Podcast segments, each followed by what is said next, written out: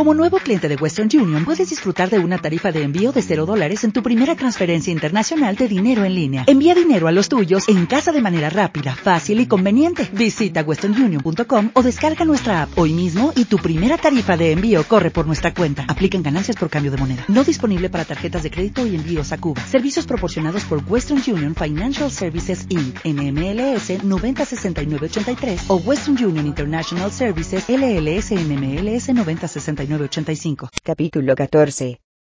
De los mediums. Mediums de efectos físicos. Personas eléctricas. Mediums sensitivos o impresionables. Mediums auditivos. Mediums parlantes. Mediums videntes. Mediums sonámbulos. Mediums curanderos. Mediums neumatógrafos. 159. Toda persona que resiente en cualquier grado la influencia de los espíritus, es por esto mismo medium. Esta facultad es inherente al hombre, y por consecuencia, no es privilegio exclusivo. Así, es que hay pocos entre los que no se encuentren algunos rudimentos. Se puede, pues, decir, que casi todos son mediums. Sin embargo, en el uso, esta calificación solo se aplica a aquellos cuya facultad medianímica está claramente caracterizada, y se conoce por los efectos patentes de cierta intensidad, lo que depende de una organización más o menos sensitiva. También debemos notar que esta facultad, no se revela en todos de la misma manera. Los mediums tienen generalmente, una aptitud especial para tal, o cual orden de fenómenos, y en esto, consiste que se hagan tantas variedades como hay clases de manifestaciones. Las principales son los mediums de efectos físicos, los mediums sensitivos o impresionables, auditivos, parlantes, videntes, sonámbulos, curanderos, neumatógrafos, escribientes o psicógrafos. 1. Mediums de efectos físicos. 160. Los mediums de efectos físicos son más especialmente aptos para producir fenómenos materiales, tales como los movimientos de los cuerpos inertes, los ruidos, etc. Se puede dividir en mediums facultativos y mediums involuntarios. Véase segunda parte, capítulo segundo y cuarto. Los mediums facultativos son aquellos que tienen la conciencia de su poder, y que producen los fenómenos espiritistas por un acto de su voluntad. Esta facultad, bien que inherente a la especie humana, como ya lo hemos dicho, está lejos de existir en todos en el mismo grado. Pero sí hay pocas personas en que es absolutamente nula las que son aptas para producir los grandes efectos, tales como la suspensión de los cuerpos graves en el espacio, la traslación aérea, y sobre todo las apariciones, son más raras aún. Los efectos más sencillos son los de la rotación de un objeto, los golpes que da levantándose este objeto, o en su misma sustancia.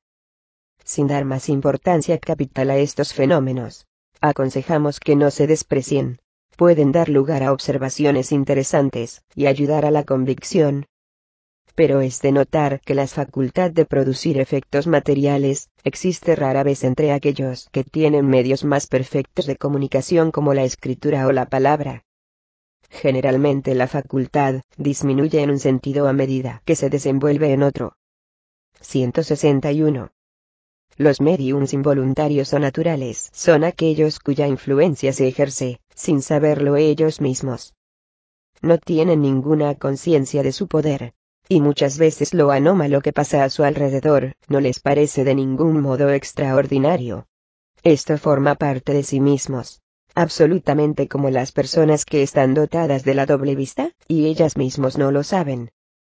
Estos sujetos son muy dignos de observación, y deben recogerse y estudiarse los hechos de este género que vengan a nuestra noticia. Estos se manifiestan en cualquier edad, y a menudo en niños muy jóvenes. Véase más arriba capítulo V. Manifestaciones espontáneas. Esta facultad no es por sí misma el indicio de un estado patológico, porque no es incompatible con una salud perfecta. Si el que la posee sufre, es por razón de una causa extraña. Así, los medios terapéuticos son impotentes para hacerla cesar. Puede, en algunos casos, ser consecuencia de cierta debilidad orgánica, pero nunca es causa eficiente. No se podría, pues, razonablemente, concebir ninguna inquietud al punto de vista higiénico. No podrá tener ningún inconveniente, a no ser que si el sujeto que ha llegado a ser medium facultativo, abuse de la facultad, porque entonces habría en la emisión demasiado abundante de fluido vital, y por consecuencia debilidad de los órganos. 162. La razón se subleva a la idea de las torturas morales y corporales, a las que la ciencia ha sometido algunas veces a seres débiles y delicados con el fin de asegurarse, si por su parte había superchería. Estos experimentos, hechos muchas veces con malevolencia, son siempre dañosos a las organizaciones sensitivas. De esto podrían resultar graves desórdenes en la economía. Hacer tales pruebas es jugar con la vida. El observador de buena fe no tiene necesidad del empleo de estos medios. Aquel que está familiarizado con esta especie de fenómenos, sabe que pertenecen más bien al orden moral que al orden físico, y que en vano se buscaría la solución en nuestras ciencias exactas. Por lo mismo que estos fenómenos corresponden al orden moral, se debe evitar con un cuidado no menos escrupuloso todo lo que pueda sobreexcitar la imaginación. Se saben los accidentes que puede ocasionar el miedo, y se sería menos imprudente si se conocían todos los casos de locura y de epilepsia que tienen su origen en los cuentos de hechiceros y brujerías. ¿Qué sería, pues, si se persuadía que es del diablo?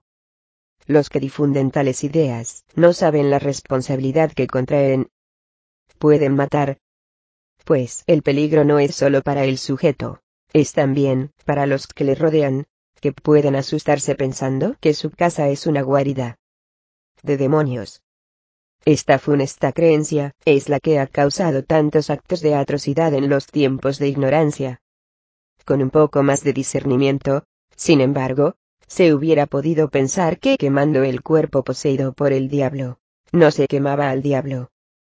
Puesto que querían deshacerse del diablo, a él era a quien se debía matar. La doctrina espiritista, ilustrándonos sobre la verdadera causa de estos fenómenos, le da el golpe de gracia.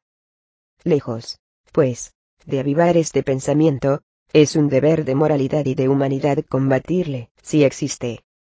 Lo que es preciso hacer cuando una facultad semejante se desenvuelve espontáneamente en un individuo, es dejar al fenómeno seguir su curso natural.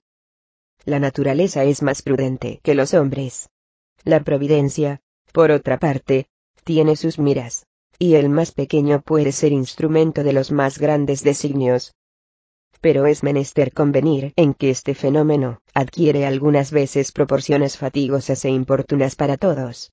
Pero he aquí en todos los casos lo que deberá hacerse.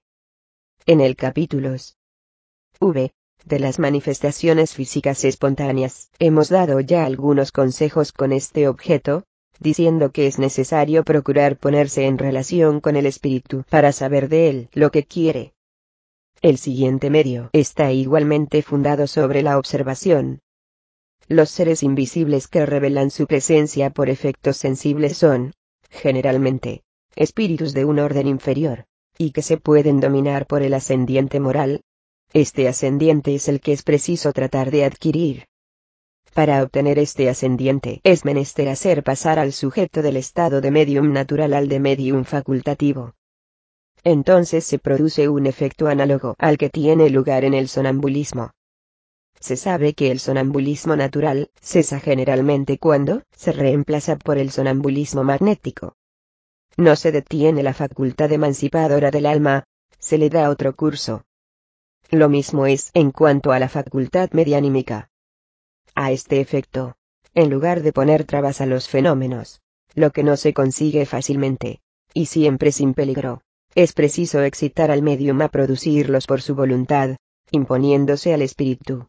Por este medio llega a dominarle, y de un dominador, algunas veces tiránico, hace un ser subordinado, y a menudo muy dócil, un hecho digno de observación, y justificado por la experiencia, es que en semejante caso un niño tiene tanta y muchas veces más autoridad que un adulto.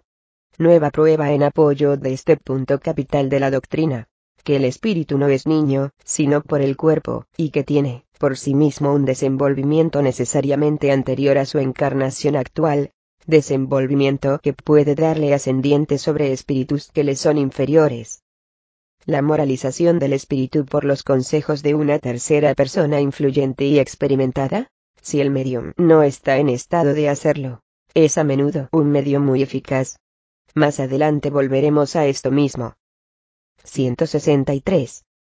A esta categoría de mediums parecen pertenecer las personas dotadas de una cierta dosis de electricidad natural, verdaderos torpedos humanos, produciendo por el simple contacto todos los efectos de atracción y de repulsión. Se haría mal, sin embargo, al considerarles como mediums, porque la verdadera mediumnidad supone la intervención directa de un espíritu.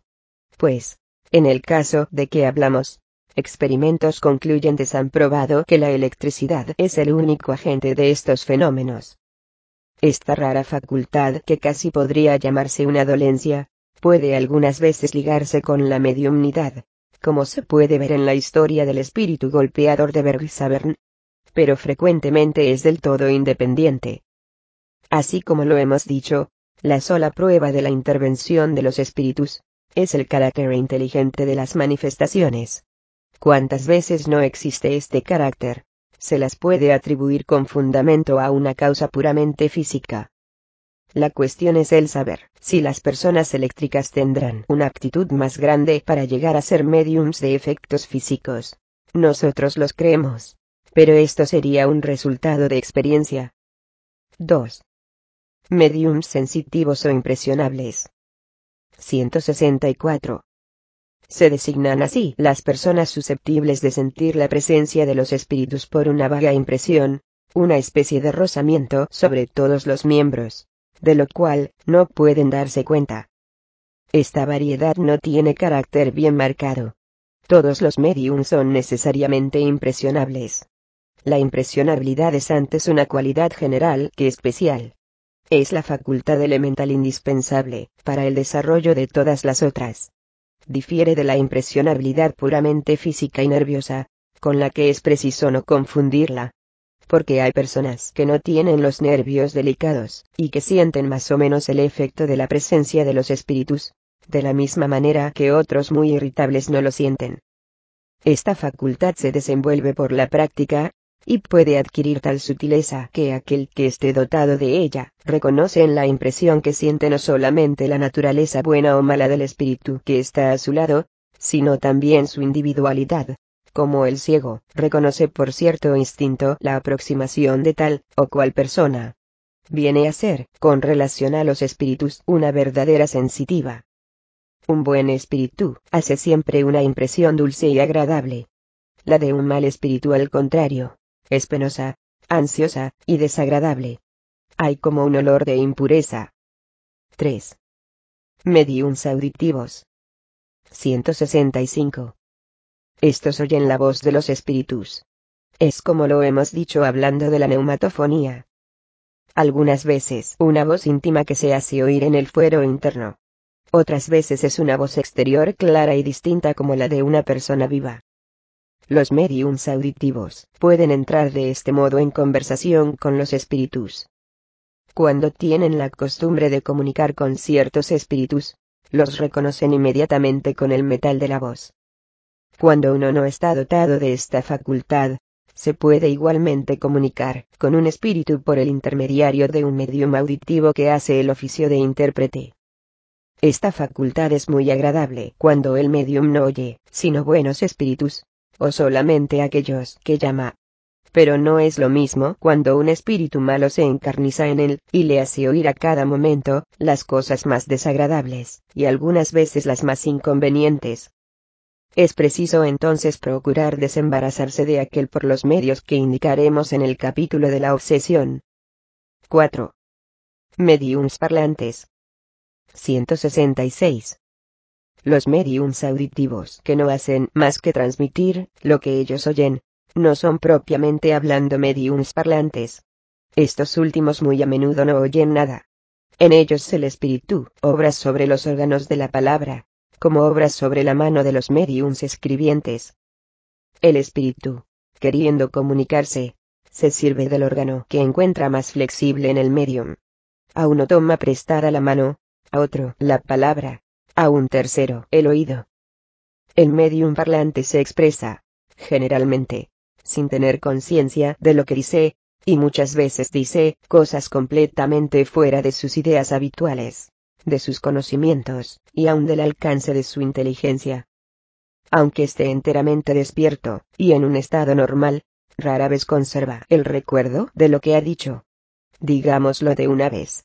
La palabra es un instrumento del cual se sirve el espíritu, y con el que puede entrar en comunicación una persona extraña, como puede hacerlo por mediación del medium auditivo.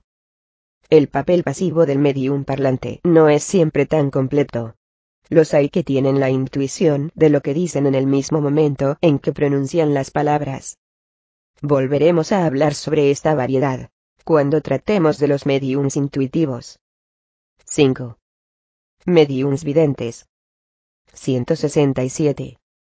Los mediums videntes están dotados de la facultad de ver a los espíritus. Los hay que gozan de esta facultad en el estado normal, estando enteramente despiertos, y conservando un recuerdo exacto. Otros no lo tienen, sino en un estado de sonambulismo, o próximo a él. Esta facultad rara vez es permanente. Casi siempre es el efecto de una crisis momentánea y pasajera. Se pueden colocar en la categoría de los mediums videntes todas las personas dotadas de la doble vista. La posibilidad de ver los espíritus en el sueño resulta, sin contradicción, de una especie de mediumnidad, pero no constituye, propiamente hablando, los mediums videntes. Hemos explicado este fenómeno en el capítulo B, de las manifestaciones visuales. El medium vidente cree ver por los ojos como los que tienen la doble vista. Pero en realidad es el alma que ve. Y esta es la razón por la cual ven tanto con los ojos cerrados como con los ojos abiertos de donde se sigue que un ciego puede ver a los espíritus como el que tiene la vista intacta. Se podría hacer sobre este último punto un estudio interesante. El de saber si esta facultad es más frecuente entre los ciegos. Espíritus que fueron ciegos nos han dicho que en su vida tenía por el alma la percepción de ciertos objetos, y que no estaban sumergidos en la negra oscuridad. 168. Es preciso distinguir las apariciones accidentales y espontáneas de la facultad propiamente dicha de ver a los espíritus. Las primeras son frecuentes, sobre todo en el momento de la muerte de las personas que se han amado o conocido, y que vienen a advertir que no pertenecen ya a este mundo. Hay numerosos ejemplos de hechos de este género, sin hablar de las visiones durante el sueño. Otras veces son igualmente de parientes o amigos, que aunque muertos de más o menos tiempo, aparecen ya sea para indicar un peligro, ya sea para dar un consejo, o pedir un servicio. El servicio que pueda reclamar un espíritu consiste, generalmente, en el cumplimiento de una cosa que no ha podido hacer en vida, o en el socorro de las oraciones. Estas apariciones son hechos aislados que tienen siempre un carácter individual y personal, y no constituyen una facultad propiamente dicha. La facultad consiste en la posibilidad, si no permanente, al menos muy frecuente, de ver cualquier espíritu que se presenta por extraño que no sea. Esta es la facultad que constituye, propiamente hablando, los mediums videntes. Entre los mediums videntes, los hay que, solo ven a los espíritus que se evocan, y de los cuales pueden hacer la descripción con una minuciosa exactitud. Describen con los menores detalles sus gestos, la expresión de su fisonomía, las facciones, el traje, y hasta los sentimientos de que parecen animados. Hay otros en los cuales esta facultad es más general. Ven toda la población espiritista ambiente ir, venir, y hasta podría decirse cumplir sus misiones. 169. Asistimos una noche a la presentación de la ópera Oberon con un medium vidente muy bueno. Había en el teatro gran número de localidades vacantes, muchas de las cuales estaban ocupadas por los espíritus que, según parecía, tomaban parte en el espectáculo. Algunos iban al lado de ciertos espectadores, y parecía que escuchaban su conversación. En las tablas pasaba otra escena. Detrás de los actores, había muchos espectadores de humor jovial que se divertían, remedando e imitando sus gestos de una manera grotesca. Otros, más formales, parecía que inspiraban a los cantores, y hacían esfuerzos para darles energía. Uno de ellos estaba constantemente al lado de una de las principales cantatrices. Nosotros le creímos intenciones un poco ligeras. Habiéndole llamado después de la caída del telón, vino a nosotros, y nos reprendió con alguna severidad por nuestro juicio temerario. Yo no, soy lo que creéis, dijo. Soy su guía y su espíritu protector. Yo soy quien está encargado de dirigirla. Después de algunos minutos de una conversación muy grave nos dejó diciendo. Adiós. Está en su cuarto. Es necesario que vaya a velar sobre ella. Evocamos enseguida al espíritu de Weber, autor de la ópera, y le preguntamos lo que pensaba de la ejecución de su obra. No es muy mala, contestó, pero es floja. Los actores cantan, he aquí todo. No hay inspiración. Esperad, añadió. Voy a darles un poco de fuego sagrado. Entonces se le vio sobre la escena, cerniéndose encima de los actores. Un efluvio parecía salir de él, y derramarse sobre ellos. En este momento, hubo en los mismos una recrudescencia visible de energía. 170. He aquí otro hecho que prueba la influencia que los espíritus ejercen sobre los hombres, sin conocerlo estos. Estábamos, como dicha noche, en una representación teatral con otro medium vidente. Habiendo entablado una conversación con un espíritu espectador, este nos dijo, ¿Veis esas dos señoras solas en ese palco del primer piso? Pues bien. Me empeño en hacerlas dejar el teatro. Dicho esto se le vio ir a colocarse en el palco en cuestión, y hablar a las dos señoras. De repente estas, que estaban muy atentas al espectáculo, se miraron. Pareció que se consultaban. Luego se fueron, y no volvieron más. El espíritu nos hizo entonces un gesto cómico para mostrarnos que había cumplido su palabra, pero no le volvimos a ver para pedirle más amplias explicaciones. Así es como diferentes veces hemos podido ser testigos del papel que hacen los espíritus entre los vivos. Les hemos observado en diferentes lugares de reunión en el baile, en el concierto, en el sermón en los funerales, en las bodas, etc., y por todas partes, los hemos encontrado, fomentando las malas pasiones, induciendo a la discordia, excitando las pendencias, y regocijándose de sus proezas. Otros, al contrario, combatiendo esta influencia perniciosa, pero rara vez se les escuchaba. 171.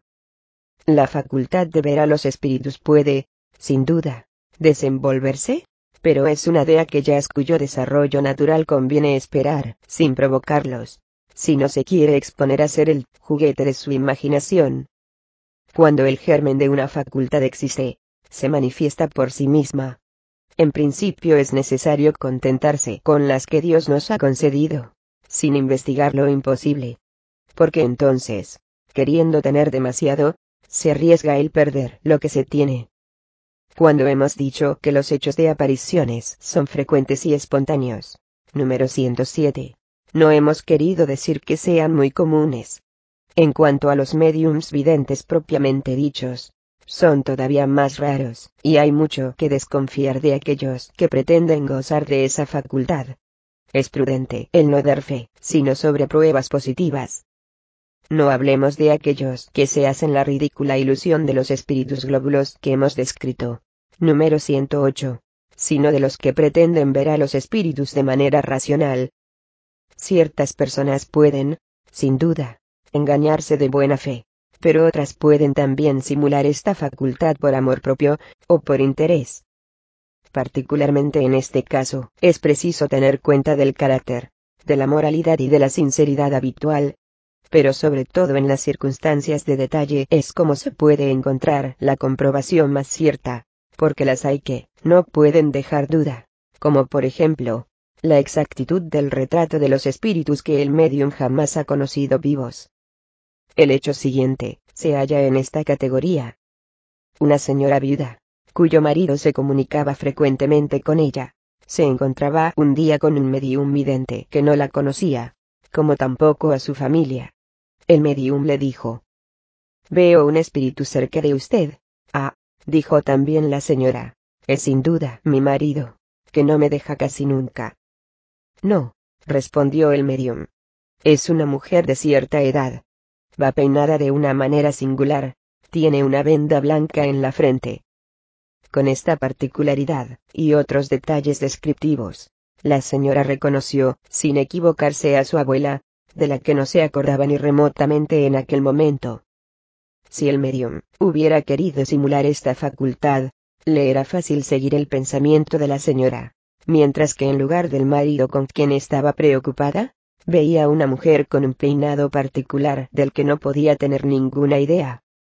Este hecho prueba también que la vista, en el medium, no era el reflejo de ningún pensamiento extraño. Véase número 102. 6. Medium sonámbulos. 172. El sonambulismo puede ser considerado como una variedad de la facultad medianímica, o por mejor decir, son dos órdenes de fenómenos que se encuentran muy a menudo reunidos. El sonámbulo obra bajo la influencia de su propio espíritu. Es su alma que en los momentos de emancipación ve, oye y percibe fuera del límite de los sentidos. Lo que expresa, lo toma de sí mismo. Sus ideas son en general más ajustadas que en el estado normal. Sus conocimientos más extensos. Porque su alma es libre. En una palabra, vive por anticipación de la vida de los espíritus. El medium, al contrario, es el instrumento de una inteligencia extraña. Es pasivo, y lo que dice, no proviene de él. En resumen, el sonámbulo expresa su propio pensamiento, y el medium expresa el de otro. Pero el espíritu que se comunica a un medium ordinario puede igualmente hacerlo a un sonámbulo. A menudo también el estado de emancipación del alma, durante el sonambulismo, hace esta comunicación más fácil. Muchos sonámbulos ven perfectamente a los espíritus, y los describen con tanta precisión como los mediums videntes. Pueden conversar con ellos, y transmitirnos sus pensamientos. Lo que dicen, fuera del círculo de sus conocimientos personales, les es muchas veces sugerido por otros espíritus. He aquí un ejemplo notable en que la doble acción del espíritu del sonámbulo y del espíritu extraño se revela de la manera menos equívoca. 173. Uno de nuestros amigos tenía por sonámbulo un joven de 14 a 15 años, de una inteligencia muy vulgar y de una instrucción extremadamente limitada. Sin embargo, en estado sonámbulico, ha dado pruebas de una lucidez extraordinaria y de grande perspicacia. Sobresalía en particular en el tratamiento de las enfermedades, y ha hecho un gran número de curas miradas como imposibles. Un día daba una consulta a un enfermo del cual describía el mal con una perfecta exactitud. No basta esto, le dijo. Se trata ahora de indicar el remedio. Yo no puedo, mi ángel doctor no está aquí. ¿Qué entendéis por vuestro ángel doctor? El que me dicta los remedios. No sois vos quien veis los remedios. Oh, no, puesto que os digo que es mi ángel doctor quien me los dicta. Así, es que en este sonámbulo la acción de ver el mal era el hecho de su propio espíritu, quien para esto no tenía necesidad de ninguna asistencia. Pero la indicación de los remedios le era dada por otro.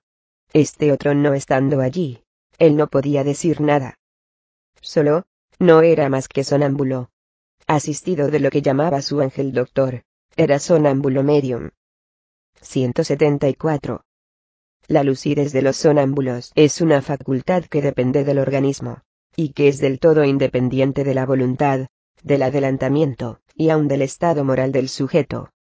Un sonámbulo puede, pues, ser muy lúcido, y ser incapaz de resolver ciertas cuestiones, si su espíritu es poco avanzado.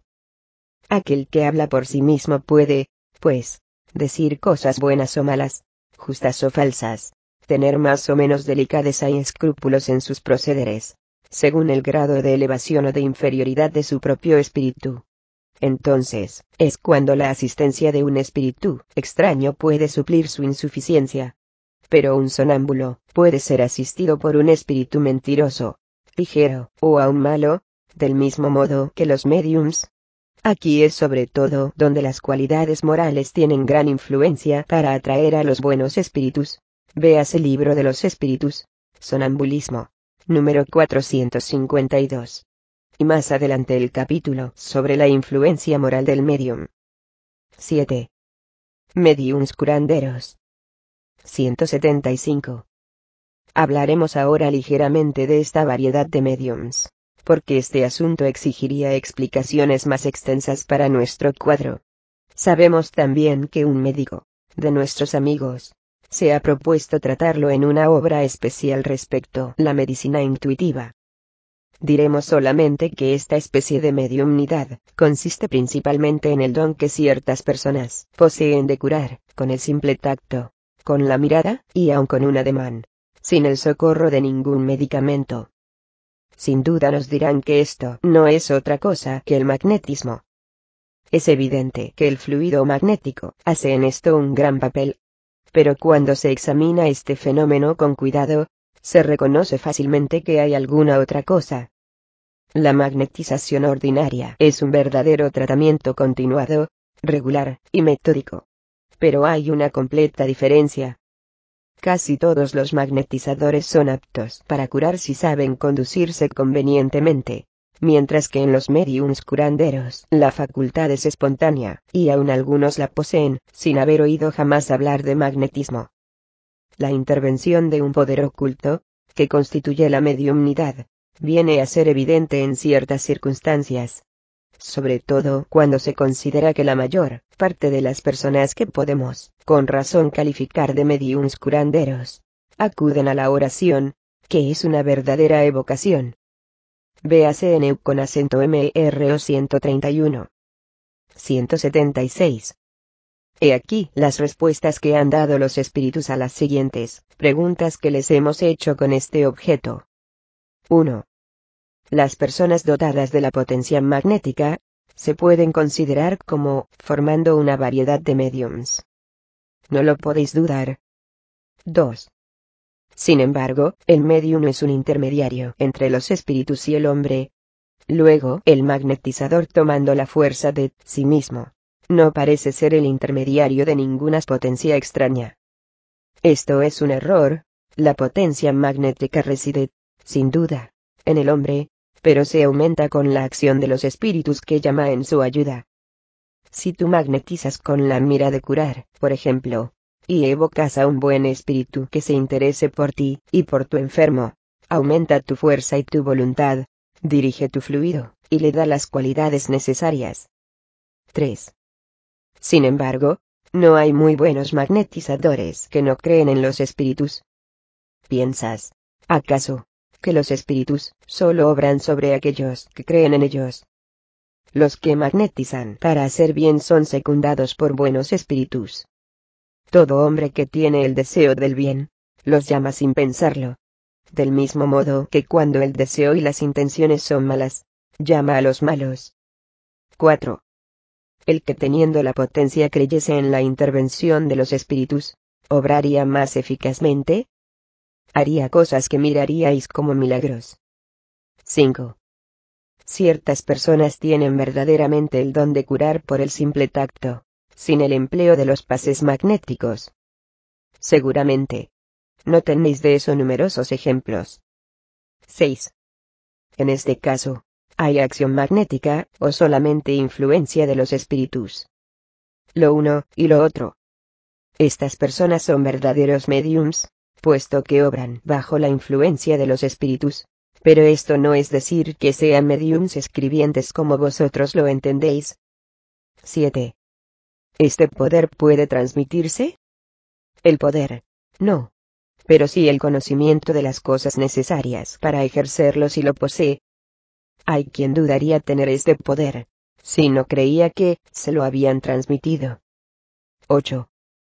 ¿Pueden obtenerse curaciones con solo la oración? Sí. Algunas veces, si Dios lo permite. Pero podría suceder que al enfermo le conviniese sufrir todavía. Y entonces creéis que vuestra plegaria no es escuchada. 9.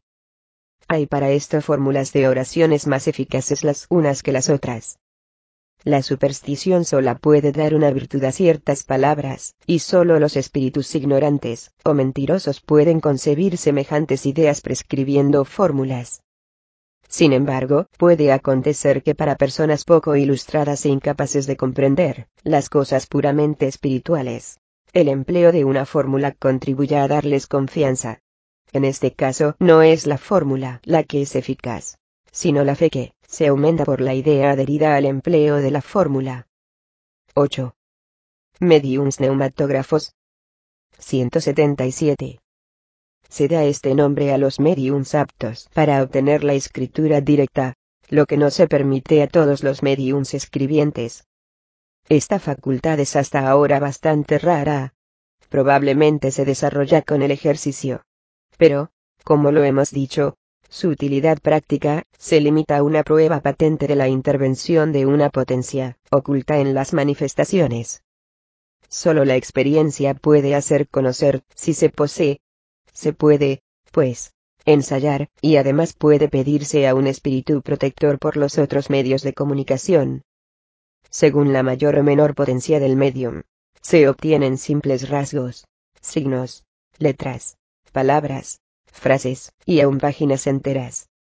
Ordinariamente basta colocar una hoja de papel doblado en un paraje cualquiera, designado por el espíritu, durante diez minutos, o un cuarto de hora, algunas veces, más.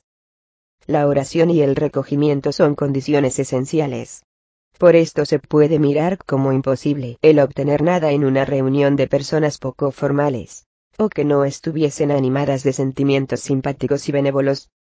Véase la teoría de la escritura directa, capítulo octavo, Laboratorio del Mundo Invisible, números 127 y siguientes, y capítulo duodécimo, Neumatografía.